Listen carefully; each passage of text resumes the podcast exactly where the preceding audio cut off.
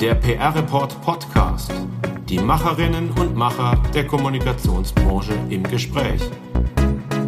Über Karriere und Beruf, über Handwerk und Strategien, über Trends und Herausforderungen. Der PR Report Podcast wird Ihnen präsentiert von Cision, dem weltweit führenden Media Intelligence Unternehmen im Bereich PR, Marketing und Social Media Management. Ja, ein ganz herzliches Hallo zum PR Report Podcast. Wir sind zurück aus der Sommerpause. Mein Name ist immer noch Daniel Neuen und ich freue mich sehr, Sie als Hörerinnen und Hörer begrüßen zu dürfen. Genauso sehr freue ich mich auf meinen heutigen Gast im stürmischen und gewittrigen Hamburg.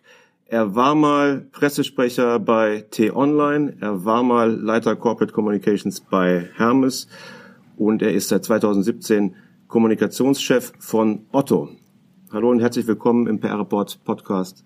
Martin Frommholt. Moin, Herr Neuen. Und das stimmt auch wirklich. Hier über Hamburg geht gerade ein Wahnsinnsgewitter los. Also äh, das, was äh, dann vielleicht jetzt auch die Hörer gleich mitbekommen, ist nicht mein Bauchgrummeln, sondern es ist dann hier wirklich ein Gewitter. Wunderbar. Wir versuchen es trotzdem. Ich freue mich sehr, dass es klappt mit dem Gespräch heute. Herr Frommholt, vor einiger Zeit haben wir im PR-Report die Frage gestellt, ob Corona den Newsroom killt. Hintergrund war, dass die Pandemie vielerorts und in vielen Unternehmen bewiesen hat, dass Kommunikation auch ohne Großraum-Schaltzentrale funktionieren kann. Braucht Otto noch einen Newsroom? Definitiv brauchen wir den und ich sehe da auch gar keinen Widerspruch. Ähm, der Newsroom hat vielmehr bewiesen, dass es ja, es braucht das Großraumbüro nicht, denn Newsroom-Strukturen können eben auch remote eben aufgestellt werden.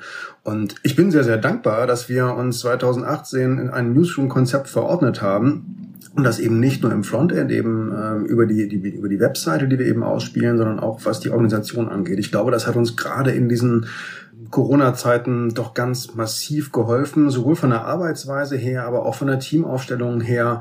Die flachen Hierarchien, die für mich zumindest mit einem Newsroom-Konzept verbunden sind, die haben sich da absolut bewährt. Natürlich musste man einiges dann neu strukturieren, nochmal ein bisschen neu anders, äh, also anders gestalten, schlichtweg, weil man sich eben nicht mehr auf der Fläche begegnet, weil viele Kreativprozesse dann eben auch ein Stück weit anders gestaltet werden müssen. Aber insgesamt war eigentlich für mich die Corona-Zeit nochmal eine Bestätigung dafür, dass äh, ein Newsroom-Konzept äh, auf jeden Fall erfolgreich funktionieren kann und sicherlich auch ein Stück weit die Zukunft der PA gestalten wird. Der Begriff Newsroom, der ist seit Jahren in aller Munde, aber wir wissen alle, Newsroom ist nicht gleich Newsroom. Wie funktioniert der Newsroom bei Otto und wie hat er sich im Laufe der Zeit seit 2018 verändert? Hm, ich muss noch ein bisschen vorher vielleicht noch anfangen, Herr Neuen. Und zwar ist der Newsroom bei Otto nicht der erste Newsroom, ähm, den ich mitverantwortet habe. Der erste, der ist bei Hermes entstanden. Und damals noch aus einer ganz anderen Intention heraus. Und da war auch die Struktur dahinter, sprich, wie sind die Mitarbeiter organisiert, eigentlich eher noch zweitrangig. Es handelte sich damals also wirklich um so ein Frontend-Newsroom, wo wir einfach gesagt haben, wenn uns da draußen eben gerade in kritischen Phasen Medien nicht mehr so zuhören, äh, dann ist es notwendig, dass wir eben eben auch versuchen, und Media aufzubauen und ein Stück weit unsere Perspektive auf viele Themen weiß man, Hermes hatte damals einige Herausforderungen zu, äh, zu bewältigen, gerade äh, mit Zustellern, Bezahlung etc. Das waren kritische Themen und da stand man im Senkel äh, und immer wieder auch in einer negativen Berichterstattung und irgendwann wurde die aber so ein bisschen Stereotyp, Stereotyp und es wurde uns nicht mehr zugehört. Und da war der Newsroom halt ein, ein gutes Ventil, äh, einfach um deutlich zu machen, Mensch, es gibt auch noch eine, noch eine zweite Seite der Medaille. Und bei Otto war dann der Punkt, dass wir festgestellt haben, dass es bei Otto wahnsinnig viele Geschichten zu erzählen gibt und dass deswegen eben das Frontend Newsroom hier ähm, ein Mittel sein kann, um eben diese vielen Geschichten ähm, eben auch nach draußen zu transportieren. Man hatte sich immer so ein Stück weit der, ja, der hanseatischen Zurückhaltung bedient bei Otto, was die äh, Öffentlichkeitsarbeit anging. Nach intern war man unheimlich kommunikativ und stark, nach extern eher so ein Stück weit zurückhaltend. Und das haben wir versucht in den vergangenen Jahren, äh, nicht zuletzt eben aufgrund des Newsroom-Konzeptes aufzulösen. Und erst mit der Beschäftigung, Mensch, man braucht eben so ein Frontend, um Geschichten zu erzählen, um damit Zielgruppen zu erreichen, haben wir uns dann auch mit neuen Arbeitsmethoden beschäftigt. Also zuerst war das Frontend und dann haben wir festgestellt, Mensch, dieses Frontend, das kann man eigentlich nur bedienen, wenn man eben auch die Arbeitsorganisation anders gestaltet. Dann haben wir erstmal massiv rumgetestet, auch schon relativ früh mit einem Chef vom Dienst, äh, Themenverantwortlichen etc. Das haben wir auch heute noch. Das hat sich durchaus bewährt. Natürlich wurden dann Nuancen immer mal wieder geändert, aber ähm, im Großen und Ganzen ist das so geblieben. Was wir aber gemacht haben, ist eine inhaltliche Neuausrichtung. Meinung. Denn ich war mal irrigerweise davon ausgegangen, äh, dass man einen Newsroom bei Otto eben auch so betreiben kann, dass man einfach immer Themen streift, die uns im Tagesgeschäft irgendwo am Wegesrand begegnen. Sprich E-Commerce, Handel etc. Äh, dass man darüber eben auch fast ein bisschen ja, redaktionell berichten kann, aber gar nicht so sehr aus der Otto-Perspektive heraus, sondern aus so einer Expertenrolle heraus. Also ich äh, habe uns praktisch zu Redakteuren, Journalisten gemacht und das ging überhaupt natürlich gar nicht auf, weil man über eine solche Struktur natürlich auch den eigenen Mitarbeiterinnen ihre Stärken äh, raubt. Denn das sind natürlich alles überzeugte Unternehmensvertreter und die haben eben Netzwerke ins Unternehmen. Das heißt, die leben dann eben auch ganz stark von dem Wissen unserer Kolleginnen, transportieren das, wandeln das in Geschichten um und äh, entsprechend haben wir dann diesen Höhenflug, den ich da mal eingeleitet habe, auch ziemlich schnell wieder beendet Jetzt, jetzt sind wir da, wo wir heute noch stehen. Das heißt, wir berichten viel über Kultur bei Otto, viel über, über die Arbeit, die wir für unsere Kundinnen leisten. Und dabei stellen wir immer wieder auch die Menschen, die für Otto arbeiten, in den Fokus. Newsroom ist eine Reise, höre ich ganz oft von Ihren ähm, Kolleginnen und Kollegen, Herr Frommold. Diese Reise hat sich ja nochmal verändert durch Corona, zwangsläufig verändern müssen. Wie steht der Newsroom bei Otto heute da? Was hat sich verändert durch Corona? Also erstmal mussten wir 2020 sicherlich unsere Newsroom-Aktivitäten so ein Stück weit zurückfahren. Das heißt, wir haben, haben 101 Artikel 2020 haben wir präsentiert, Entschuldigung, 109 Artikel waren es 2020 und das waren dann äh, ja 10 Prozent weniger als noch im Vorjahr. Also daran sieht man, dass wir uns teilweise auf andere Themen auch konzentrieren mussten. Und die lagen ganz deutlich in der internen Kommunikation, weil es natürlich gerade dann auch mit dem Beginn der Pandemie darum ging, ähm, die KollegInnen im Homeoffice arbeitsfähig zu halten. Also alle Otto-Mitarbeiterinnen darüber zu informieren, wie es denn weitergeht. Ähm, wie die Geschäftslage ist, wie die Pandemieentwicklung ist. Dann später, äh, als es dann darum ging, den Campus wieder ein Stück weit auch zu öffnen, wie da eben die Regularien gestaltet werden. Und da war unheimlich viel interne Kommunikation gefragt und leider muss ich fast sagen, sind wir als Kommunikatorinnen dann da eben auch wieder so ein Stück weit in alte Rollen gegangen und waren dann eben sehr stark Berichterstatter ähm, und weniger Enabler. Der Unterschied ist für mich wichtig, weil als Enabler verstehen wir uns bei Otto immer stärker, weil wir eben versuchen, unsere Mitarbeiterinnen selber auch zu Kommunikatorinnen zu machen. Und das fiel natürlich in dieser Corona-Phase so ein Stück weit ähm, wieder zurück. Also wir selber waren dann eben diejenigen, die dann äh, eben die Informationen transportieren mussten. Und das hat Zeit gekostet und das merkt man dann eben auch in der Newsroom-Gestaltung. Können Sie kurz erklären, warum Sie zurückgefallen sind in diese alten Rollen? Ja, lag ganz einfach daran, dass wir natürlich dann eben auch in den, äh, in den Krisenstäben saßen und dort die Informationen direkt aufgegriffen haben und dann eben auch in Informationen und Kommunikation wieder umgewandelt haben. Sprich, es ist nicht wie in unserem normalen Tagesgeschäft, wo wir äh, immer wieder auch Seminare anbieten, Kurse anbieten, um unseren Mitarbeiterinnen, äh, also allen Otto-Kolleginnen aufzuzeigen, wo sie selber heute als Kommunikatorinnen für uns aktiv sein können. Und ähm, wenn man heute mal beispielsweise in unser ähm, Intranet schaut, dann ist das ein ganz anderes Intranet, als wir das noch vor 10, 15 Jahren mal kennengelernt haben. Wir sind auch schon weit über dieses ja, Social Intranet hinaus, sondern was wir hier machen, das ist eigentlich ein Community Network. Also alle Mitarbeiterinnen bei uns können tagtäglich in dieses ähm, Intranet reinschreiben, äh, eigene Beiträge formulieren oder gestalten. Dass das geschieht, dazu nehmen wir sie eben dann immer auch wieder ein Stück weit an die Hand. Ähm, und das meine ich jetzt gar nicht besserwisserisch, sondern wir zeigen ihnen einfach Kniffel, Tricks, geben ihnen Tipps, ähm, wie sie beispielsweise auch ein Video gestalten können etc. Ähm, also die Kommunikation hat sich da für uns so ein Stück weit einfach verändert. Da sehen wir uns mehr als Enabler. In der Corona-Zeit hatten wir dann eben wieder diese, ja, eher konventionelle, konservative Rolle des Kommunikators, der äh, dann eben ins eigene Unternehmen reinruft und versucht, Informationen bestmöglich äh, an die Mannschaft zu bringen. Jetzt sind die Menschen zum Teil wieder in die Büros zurückgekehrt. Ist das Pendel auch wieder zurückgeschwungen von diesem Zurückfallen in alte Rollen hin zu der angestrebten Enabler-Rolle? Wir machen uns da jetzt langsam auf den Weg. Also äh, es ist richtig, äh, der, es gibt wieder so den Stück weit auch den Zug ins Büro. Wir hatten das bei uns im Team relativ schnell, was aber auch in der Teamstruktur liegt. Also man mag sich, man arbeitet gerne zusammen. Wir sind wenn wir zusammensitzen, und damit meine ich auch wirklich zusammensitzen auf einer Fläche, auch unglaublich kreativ. Und diese Kreativität, die lässt in Corona-Zeiten, wenn man eben nur auf den Bildschirm fokussiert ist, hat das ein bisschen nachgelassen. So, und um da wieder aufzuholen, freuen wir uns dann eben auch, wenn wir dann mal wieder gemeinsam auf die Fläche gehen. Was wir aber auch feststellen ist, dass der Newsroom selbst eben auch aus dem Homeoffice heraus wunderbar gestaltet werden kann. Und unsere Chefin vom Dienst hat einfach viele mm, ja, Präsenzformate, die wir schon immer unterhalten haben, einfach umgewandelt in, in Remote-Formate. Und das hat sich auch bewährt. Wir haben jeden Morgen unser Stand-up, es gibt Content-Routinen, äh, die wir haben, die haben wir einfach nur eben auf das neue ja, Digitalformat übertragen.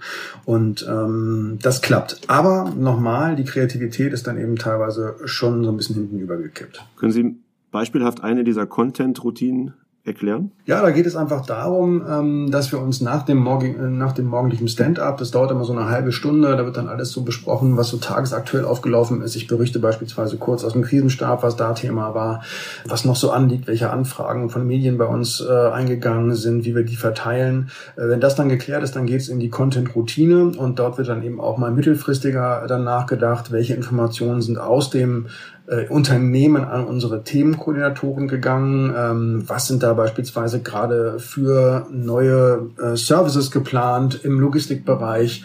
Gibt es Neues, was die Verpackungssituation angeht? Da forschen wir relativ viel eben auch mit umweltfreundlichen Möglichkeiten. So, und da wird dann einfach ähm, drauf geguckt, was kann wie in welchem Zeitraum gespielt werden. Und das sind die Themen in der Content-Routine. Was liegt vor und über welche Kanäle kann es ausgespielt werden? Wo muss man vielleicht einer Geschichte, die für den Newsroom klassisch geplant ist, nochmal auch einen etwas anderen Slang geben, nochmal ein anderes Foto oder vielleicht nochmal ein kurzes Video einsetzen, um es eben auch für andere Social-Media-Kanäle tauglich zu trimmen. Wo kann dann eben gekürzt werden etc dabei ist immer wichtig, der Newsroom, also unser, unser eigener Newsroom, äh, das Frontend ist dann für uns immer noch so ein Stück weit der Nukleus und wir versuchen eben alle anderen Social Media Kanäle äh, so zu bespielen, dass von dort aus auch dann immer wieder auf diesen Nukleus, auf den Newsroom zurückgegangen werden kann. Weil wir schon der Meinung sind, das ist unser Schaufenster, dort können wir am ausführlichsten berichten und auf den anderen Kanälen sind wir dann eben mit, ja, sehr smarten, gut snackablen Content-Formaten unterwegs. Otto setzt seit diesem Jahr als gesamtes Unternehmen, glaube ich, auf ein hybrides Arbeitsmodell. Wie funktioniert das genau und wie organisieren Sie selbst die Arbeit in der Kommunikationsabteilung im Newsroom, im Backend Newsroom? Ja, wir wollen auf ein hybrides Arbeitsmodell bei Otto setzen. Da sind wir natürlich immer auch noch so ein Stück weit äh, durch ja, durch die, durch den Gesetzgeber beziehungsweise auch durch den Hamburger Senat und durch die Corona-Regeln äh, so ein Stück weit natürlich auch gefangen. Wir sind momentan noch in der Phase M, das heißt, es äh, dürfen halt bis zu 50 Prozent der Belegschaft dürften am Campus arbeiten. Dann gelten halt Abstandsregeln, die AHA-Regel etc. etc. Also unser Hygienekonzept ist, glaube ich, wirklich da sehr, sehr vorbildlich. Und jetzt geht es dann aber eben darum, wie kann denn die Arbeit nach der Phase M aussehen und wie können wir vor allen Dingen unsere sehr ambitionierten Future Work Work-Überlegungen dann auch äh, in die Tat umsetzen. Und dieses hybride Arbeitsmodell, da beschäftigen wir uns jetzt gerade damit, dass wir das ähm, nach Möglichkeit eben noch in diesem Jahr dann auch wirklich beginnen wollen, was dann so aussieht, dass ähm, der Vorstand äh, festgelegt hat, Mensch, Montage und Freitage, das sind vor allen Dingen individuelle Arbeitstage, so sollten die zumindest auch von den Teams erkannt werden. Und Dienstag, Mittwoch, Donnerstag wird dann eben eher dann auch mal in der Gruppe gearbeitet, sprich, äh, wenn Teams dann eben ihre Arbeitswoche planen, dann sind das die Tage, an denen man sich dann beispielsweise auch am Campus dann trifft, um dort gemeinsam zu arbeiten. Aber das Ganze ist kein Zwang, sondern es basiert eben alles auf einer Freiwilligkeit und auf einer Selbstorganisation der Teams. Und damit machen wir jetzt eben erste Erfahrungen. Und da Sie nachfragten, wie wir das bei uns in der Unternehmenskommunikation handhaben, ja, nämlich ganz genau so, äh, vielleicht sogar noch mal ein, ein, Stück weit freier organisiert. Also ähm, ich möchte, dass, dass wir komplett frei entscheiden können, von wo aus wir arbeiten. Ich habe eine sehr selbstbestimmte Mannschaft, äh, die verantwortungsvoll handelt, die sich vor allen Dingen auch natürlich immer wieder auch als, als Dienstleister versteht, sprich Kontakte auf dem Campus pflegt, wenn wir Interviews äh, mit, mit Mitarbeiterinnen führen oder Expertengespräche, um eben Informationen einzusammeln, dann kann es eben gut sein, dass das künftig wieder vermehrt auch auf dem Campus stattfindet. Und da sind sind die Mitarbeiterinnen der Unternehmenskommunikation völlig frei, wie sie das organisieren. Das sehe ich, sehe ich eher locker. Ähm, ich habe während der Corona-Pandemie überhaupt keine Arbeitsausfälle oder sowas gehabt. Ganz im Gegenteil. Also wir sind wahnsinnig effizient gewesen, haben da sogar noch mal zugelegt. Wenn das so weiterläuft, kann das, sollen das bitte meine Leute alles für sich selber frei entscheiden. Mhm. Und die Führungskraft Martin Frommold, für welche Aufgaben säen Sie Ihre Mitarbeiterinnen und Mitarbeiter gerne in, im Büro? Bei welchen sagen Sie, das könnt ihr gut und gerne von zu Hause aus machen? Wie ich das gerade schon mal gesagt habe, also was ich schon merke, ist, dass man am Bildschirm auch in einer Gruppe nicht so kreativ ist, wie eben wenn man zusammen in einem Raum hockt ähm, gemeinsam vielleicht auch nochmal einen Kaffee trinkt, äh, irgendwo einen Chart vor sich stehen, also einen Blog vor sich stehen hat und einfach gemeinsam überlegt. Diese Spontanität ist am Bildschirm so nicht herzustellen. Da wird dann halt die Hand gehoben und dann ist man dran. Wenn man live vor Ort ist, dann wird da auch mal durcheinander gequatscht und das finde ich dann auch völlig in Ordnung. Und ich glaube schon, dass wir kreativere und bessere Lösungen finden, wenn wir äh, vor Ort arbeiten. Ich merke das auch an den, an den Wünschen meiner Truppe, die jetzt sagt, Mensch, es wäre mal Zeit für ein, für ein schönes Offsite. Äh, neulich haben wir uns mal wieder abends in einer etwas größeren Gruppe äh, getroffen, auch auf dem Campus, haben dann äh, unsere Kantine belegen dürfen, äh, wurden dort äh, ganz klasse auch versorgt von unseren Kantinenkolleginnen das hat einfach wieder auch unglaublich viel Spaß gemacht. Und dann kommt man eben auch über ein solches Treffen sehr schnell wieder zu Themen, wie wir den Newsroom, wie wir unsere Zusammenarbeit weiter gestalten wollen. Da ist dann schon irgendwie ein anderer Zug drin, als das am Bildschirm der Fall ist. Also um Ihre Frage da ganz klar zu beantworten, immer wenn es um kreative Weiterentwicklung geht, wenn es darum geht, Perspektiven zu entwickeln, gemeinsame Perspektiven, sicherlich auch unsere Services, äh, unser Leistungsportfolio auszubauen, dann sehe ich das ganz klar äh, eher am, am Campus oder auf irgendeiner anderen Fläche, auf der man sich äh, wirklich live begegnen kann. Jetzt hat Otto, soweit ich das weiß, ohnehin schon stark umgebaut, sein, ähm, seine Unternehmenszentrale, den Campus, wie Sie ihn nennen. Werden Sie weiter umbauen? Ich stelle diese Frage, weil ich von Kolleginnen und Kollegen von Ihnen weiß, die wollen das Büro zu einer Begegnungsstätte machen und entsprechend auch Mobiliar anschaffen, die Räume umgestalten damit das Ganze Treffpunkt und Kulturort wird, weniger Verrichtungsstätte, wenn man das mal, wenn man dieses Wort mal gebrauchen mag. Planen Sie auch weitere Umbauarbeiten, um sozusagen noch mehr eine Begegnungsstätte zu errichten? Ja, das, das planen wir und Ihr Hinweis auf unseren Campus bringt mich auch nochmal auf ein Thema, warum wir 2020 zum Beispiel auch etwas weniger Newsroom-Artikel hatten. Der, New, der, der Campus ist für uns ein ganz wichtiger Themenbringer gewesen in den Vorjahren, eben weil da so viel passiert ist, weil wir so viel umgebaut haben und eben Flächen umgewandelt und für Future Work Maßnahmen ähm, aufgestellt haben. Klar, als dann der Campus nicht mehr so belebt war und wir dort auch nicht mehr recherchieren und Themen generieren konnten, ist uns dann natürlich auch ein ganz wichtiges Standbein sozusagen weggebrochen, was, was im Newsroom selber immer unheimlich stabilisierend wirkte. Jetzt erschließen wir uns das langsam wieder. Der Campus wird belebt. Wir haben momentan so rund 700 Otto-Mitarbeiterinnen in der, in der Spitze auf dem Campus. Dazu muss man wissen, in Hamburg sind das normalerweise so 3600, also da ist noch viel, viel Luft nach oben. Aber es passiert schon wieder so ein bisschen was. Und auch für uns wird der Campus wichtiger. Und zu Ihrer Frage, ob wir weiter umbauen, ja, machen wir. Wir haben äh, derzeit, bereits seit einigen Jahren, also seit zwei Jahren, haben wir ein großes Umbauprojekt bei uns. Das ist ein alter Speicher, eine alte ja, Lagerhalle. Die ist wirklich riesengroß. Halle ist da fast ein bisschen unterschrieben. Und untertrieben äh, und die bauen wir eben in neue Büroflächen um.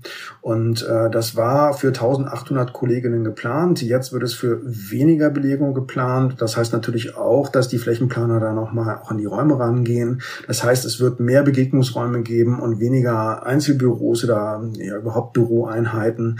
Ja, der Campus soll weiter Begegnungsstätte sein und eben auch, um dort dann kreativ zu arbeiten. Das heißt, wir kriegen eine tolle Raumausstattung, die dann auch dazu geeignet sind, dass man dort eben, ja, gute Ideen entwickeln kann, sich frei entfalten kann. Da freue ich mich drauf.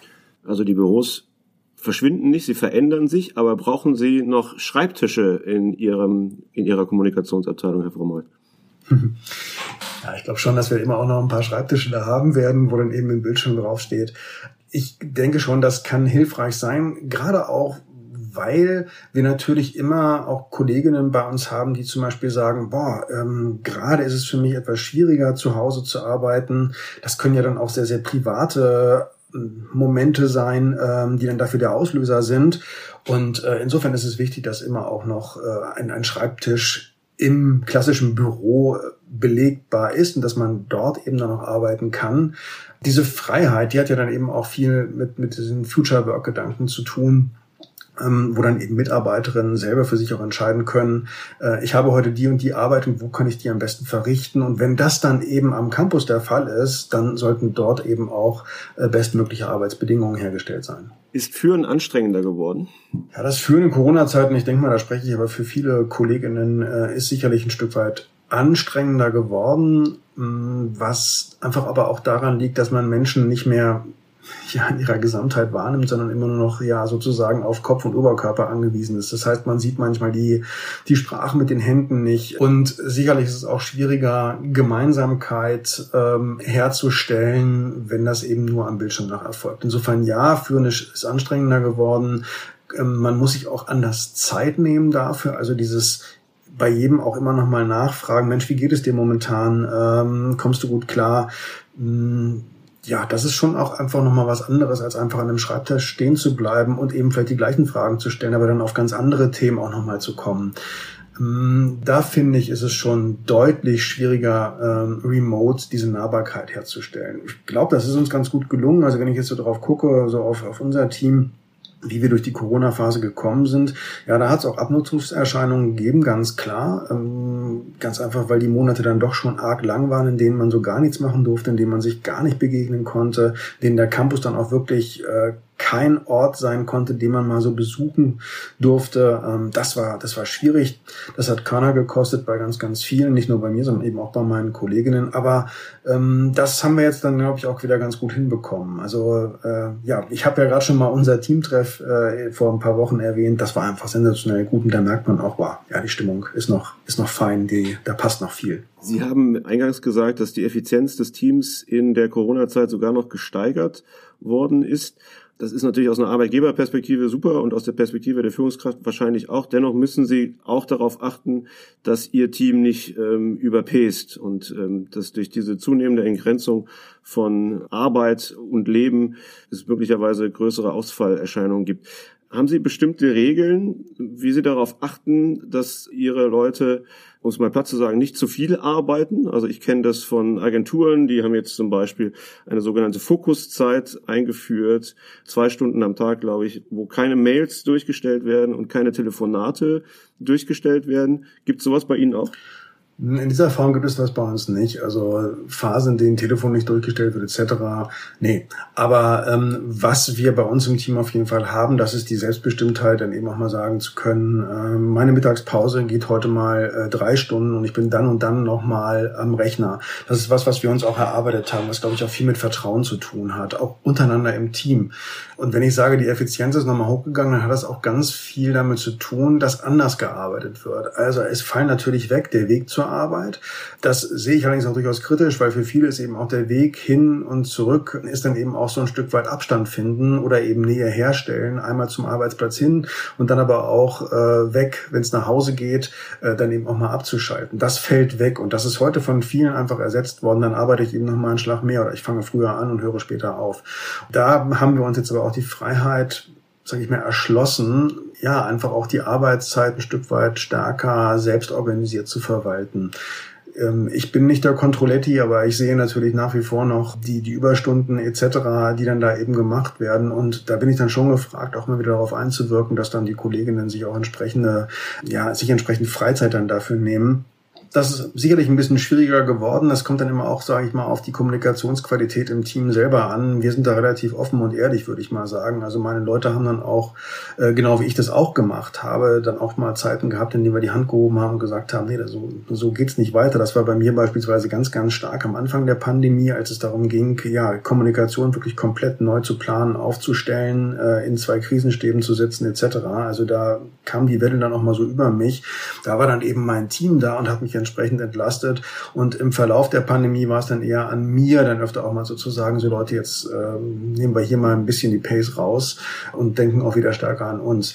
Ich glaube, je offener Transparenz und Kommunikationskultur da in einem Team sind, äh, desto hilfreicher ist es dann eben auch die Arbeitslast zu organisieren und zu verteilen. Und ich denke mal, das gelingt uns ganz gut. Gibt es ein, nicht, ein Recht auf Nichterreichbarkeit für Kommunikatorinnen und Kommunikatoren? Kann es das überhaupt geben? Ja, ich, ich mache jetzt 22 Jahre lang, glaube ich, Kommunikation und ähm, ich weiß nicht, wie oft ich mich schon eben genau damit auseinandergesetzt habe und ganz klar, es war immer, es äh, gehört vielleicht auch zum Arbeitsethos von Kommunikatorinnen dazu, eine ganz, ganz hohe Erreichbarkeit zu haben.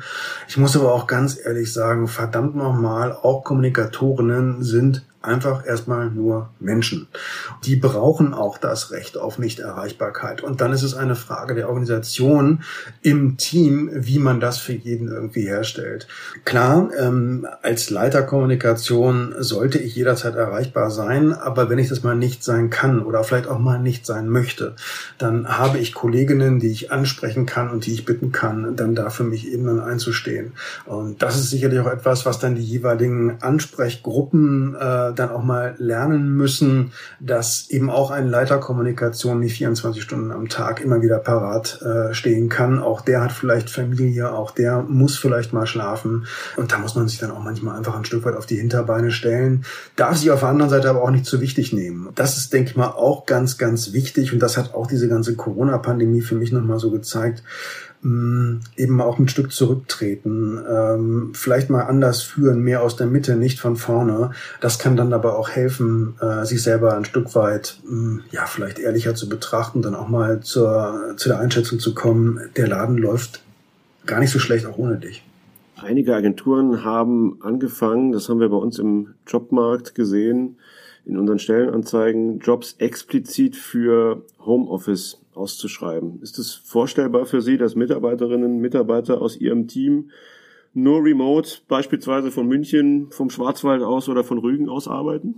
Mm, ja, ja und nein. Also aufgrund unserer Teamstruktur, äh, in der es dann eben doch um Nähe und um Miteinander geht, ist das, glaube ich, dann eher schwierig, wenn man KollegInnen so, so gar nicht live auf der Fläche erleben kann. Also da müsste es schon eine Möglichkeit geben. Prinzipiell kann ich mir das aber durchaus vorstellen. Wir haben in der Vergangenheit bei Ottocoms verschiedene Jobs geschaffen, die so in der Unternehmenskommunikation nicht angedacht waren. Das ist beispielsweise einmal, hm, haben wir zwei Mediendesigner, die äh, für uns tätig sind, die uns eben auch schnell machen, um eben so ein Newsroom oder eben auch die anderen Social-Media-Kanäle entsprechend attraktiv zu beliefern. Und seit Jahresanfang äh, beschäftigen wir auch noch eine äh, Analystin, die also für uns äh, ganz klar alle medialen Trends ausliest, schaut, wie unsere und Media äh, Engagements ankommen, ähm, wie die auf den einzelnen Kanälen nachgefragt werden und die gibt uns eben auch die Möglichkeit dann nachzusteuern. Und beides sind gegebenenfalls Jobs, die man auch ein Stück weit ausgelagert betreiben kann. Aber die Nähe zum Team muss auf jeden Fall immer irgendwie da sein. Klar, die kann dann eben über Remote hergestellt werden, aber das müsste dann eben auch zwingend der Fall sein.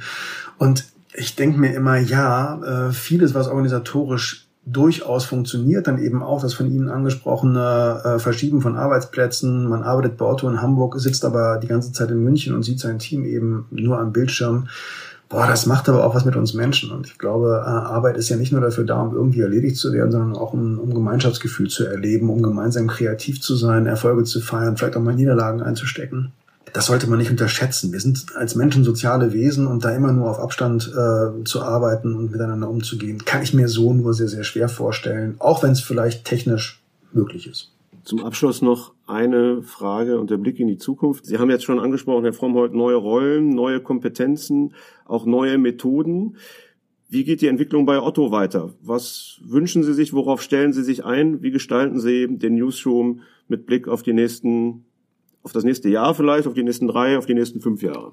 Also was wir sicherlich noch äh, im Newsroom bei uns verbessern oder weiter ausbauen, das sind bestimmte Formate. Ähm, wir unterhalten ja auch einen Podcast, den O-Ton, der läuft super. Ähm, da schauen wir gerade, ob wir vielleicht auch noch weitere äh, Podcast-Möglichkeiten für uns aufschließen können. Äh, wir müssen noch besser werden in der Vernetzung äh, der Social-Media-Kanäle ähm, mit unserem Nucleus Newsroom. Wo ist es dann möglich, vielleicht auch noch mal mehr mit kurzen Videos, mehr mit Grafik zu arbeiten? Da ist, glaube ich, auch noch viel Luft nach oben. Was die reine Produktion angeht, angeht. Also jetzt, wir liegen so ja im Durchschnitt bei rund 100 Artikel im Jahr, äh, die wir im Newsroom dann eben positionieren. Da wollen wir bleiben. Ähm, das ist natürlich auch immer schon nochmal ein ganz guter, ja, muss man sich schon manchmal ein bisschen zur Decke strecken, aber wir glauben, dass wir das schaffen. Äh, es geht darum, dass wir nochmal längere und tiefere Stücke dann sogar schreiben. Wir stellen fest, dass die gut angenommen werden. Wir haben eine hohe Verweildauer bei uns im Newsroom äh, und wir versuchen, diese Verweildauer natürlich auch für unsere Gäste so angenehm und so informativ wie möglich zu halten. Also ich glaube, was eben einfach diese ganze redaktionelle Qualität angeht, da haben wir sicherlich noch ein Stück weit Entwicklungspotenzial. Das werden wir nutzen. Schön ist auch immer, wenn es noch weiter weitere Formate einfallen, und ich selber bin ein großer Fan von Bewegtbild. Bewegtbild ist für mich ein Stück weit Zukunft auch äh, in der gesamten Unternehmenskommunikation. Und da wird man sicherlich von uns auch noch das eine oder andere mit, mitbekommen. Und das so als kleiner Tipp für alle anderen Newsroom-Betreiber, was bei uns einfach immer wieder schön läuft und was aber auch einfach Spaß macht in der Organisation, das ist, wenn man äh, Gastbeiträge mit reinnimmt, äh, wenn man andere Corporate Influencer einfach mal mitnimmt und äh, so Expertenwissen und Expertinnenwissen abbildet, was eben nicht nur aus der eigenen äh, Hut kommt, sondern dann eben auch noch von, von anderen mit beigeliefert wird. Das ist was, da profitieren irgendwie alle von. Nicht nur die Leser unseres Newsrooms und die Gäste unseres Newsrooms, sondern wir eben auch. Das war jetzt sozusagen der Blick auf das Frontend. Wie sieht die Zukunft des Backendes aus? Also wie sieht die, die Newsroom-Organisation, die, die Newsroom-Struktur, die Newsroom-Zusammenarbeit in Zukunft aus? Was stellen Sie sich vor? Was möchten Sie verändern? Was möchten Sie verbessern? Wir beschäftigen uns gerade noch so mit ein paar anderen Kommunikationsthemen. Wir ähm, als Otto sind wir jetzt ja nicht mehr nur Händler, sondern eben auch Plattformen. Wir ähm, arbeiten mit vielen anderen Marken und Partnern zusammen. Insofern rückt also auch dieses Feld der B2B-Kommunikation äh, immer stärker auch in den Mittelpunkt. Den gucken wir uns als Unternehmenskommunikation gerade äh, auch sehr aufmerksam an, weil wir der Meinung sind, dass B2B-Kommunikation in großen Teilen auch nicht anders aufgesetzt wird als äh, ja, Corporate Communications. Da findet man sehr, sehr viele Überschnitte. Da versuchen wir uns gerade einzubringen und auch die eigene Organisation nochmal so ein Stück weit zu erweitern. Und ähm, das gilt aber beispielsweise auch für das ganze Thema Community Management. Also wie sprechen wir mit Kundinnen, mit Interessentinnen, die auf den unterschiedlichen Social Media Kanälen ähm, ja sich zu Otto positionieren, mal kritisch, äh, vielleicht auch mal positiv. Da entstehen Dialoge, die müssen gestaltet werden. Und auch die sehe ich vor allen Dingen durch die Stärken, die wir in Unternehmenskommunikation entwickelt haben, da sehe ich die äh, gut bedienbar, sicherlich besser bedienbar als aus dem klassischen Marketing heraus. Und diese beiden äh, ja, Perspektiven eben vielleicht dann auch nochmal mit in den Newsroom eingewoben, äh, zeigen dann eben auch, dass wir sicherlich gucken müssen, wie das Newsroom-Konzept dann auch für Erweiterungen aufgeschlossen werden kann, was das dann in Sachen Führung gegebenenfalls aber auch nochmal verändert. Ich habe vorhin mal die flachen Hierarchien angeführt.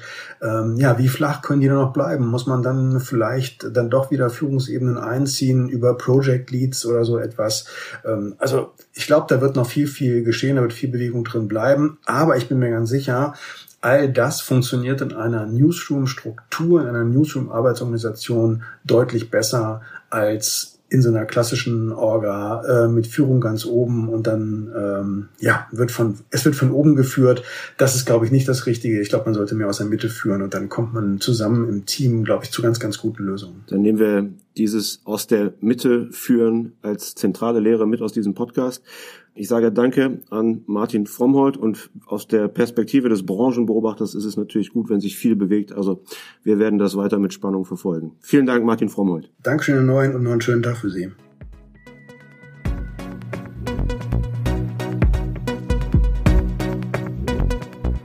Der PR-Report Podcast wird Ihnen präsentiert von Cision, dem weltweit führenden Media Intelligence Unternehmen im Bereich PR, Marketing und Social Media Management.